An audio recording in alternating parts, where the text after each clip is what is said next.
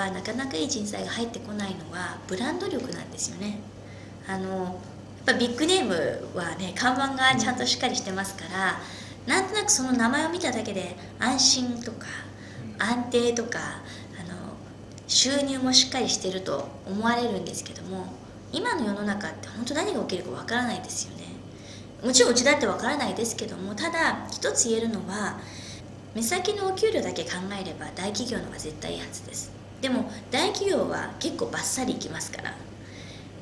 何、えー、て言うんですかねこう障害障害賃金を考えた時は中小企業はいくつまででも雇用します。うちはその75歳がいるというのは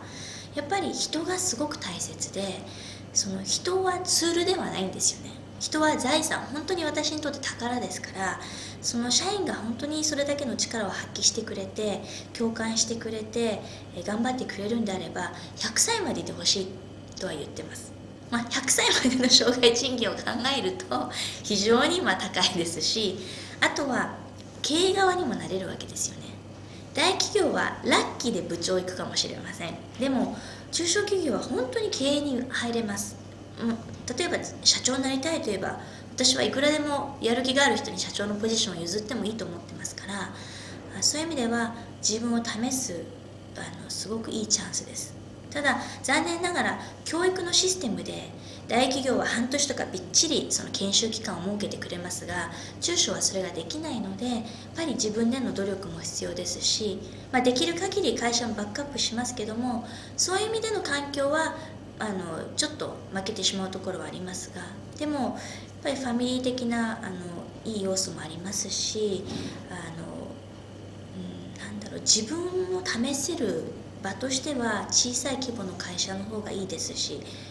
まあ、上場させようと思うようなね勢いを持ってやってくれれば中小企業だって大企業にもなれるわけですからまあ本当にそういう意味では、うん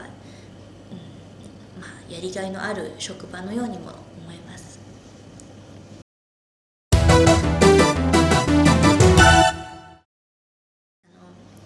とにかくあの輝いている人材ですね。あの学歴とかどこの学校へ行くということよりも人としてあの素敵な人。自分がじゃあ二十歳20就職活動した頃22の頃ちゃんと自分をあの面接の場で表現できたかというとうん今考えるとダメだったと思いますがただ一生懸命伝えようとしている人ってなんかわかるんですよね。しっかりと目を見て元気よく明るくあの難しい言葉を使う必要はないんですけどもなんとなくこう気迫というかこうパワーがみなぎっているようなあの人材であれば、まあ、どなたでもあのウェルカムです。あのぜひあの、まあ、会社の雰囲気を見ていただくだけでもいいですし当に日本はものづくり大国にもかかわらず物のの大切さというのが忘れられていて、まあ、これ捨ててまた買い替えればいいやとかそういう気持ちがあまり私は好まないです。やっぱり今目の前にあるグラスやペンや携帯電話一つ取ってみても全て人が携わって物が作られていくわけです。でうちの場合はメッキは最終工程ですけどもやはり形になった品物に輝きを与えるとかその錆びないような、まあ、そういう機能的な効果を与えるとか摩耗しなく硬い皮膜を与えるとか最後に本当の意味で命を与えるというのがメッキ工程だったりするんですね。なので、えー、現場とかを見ると職人が色のマジシャンのように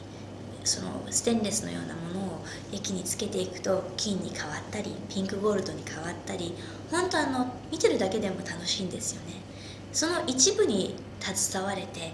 要するにお客様に品物が行った時にその喜んでもらえるその工程の一員だと思うとすごくこうプライドと情熱とまたあのこのメイドインジャパンの素晴らしさに携わっているというそういうなんとなく誇り ですね日本人としての誇りがあのこう湧いてくるのであのとても楽しい仕事だと思います。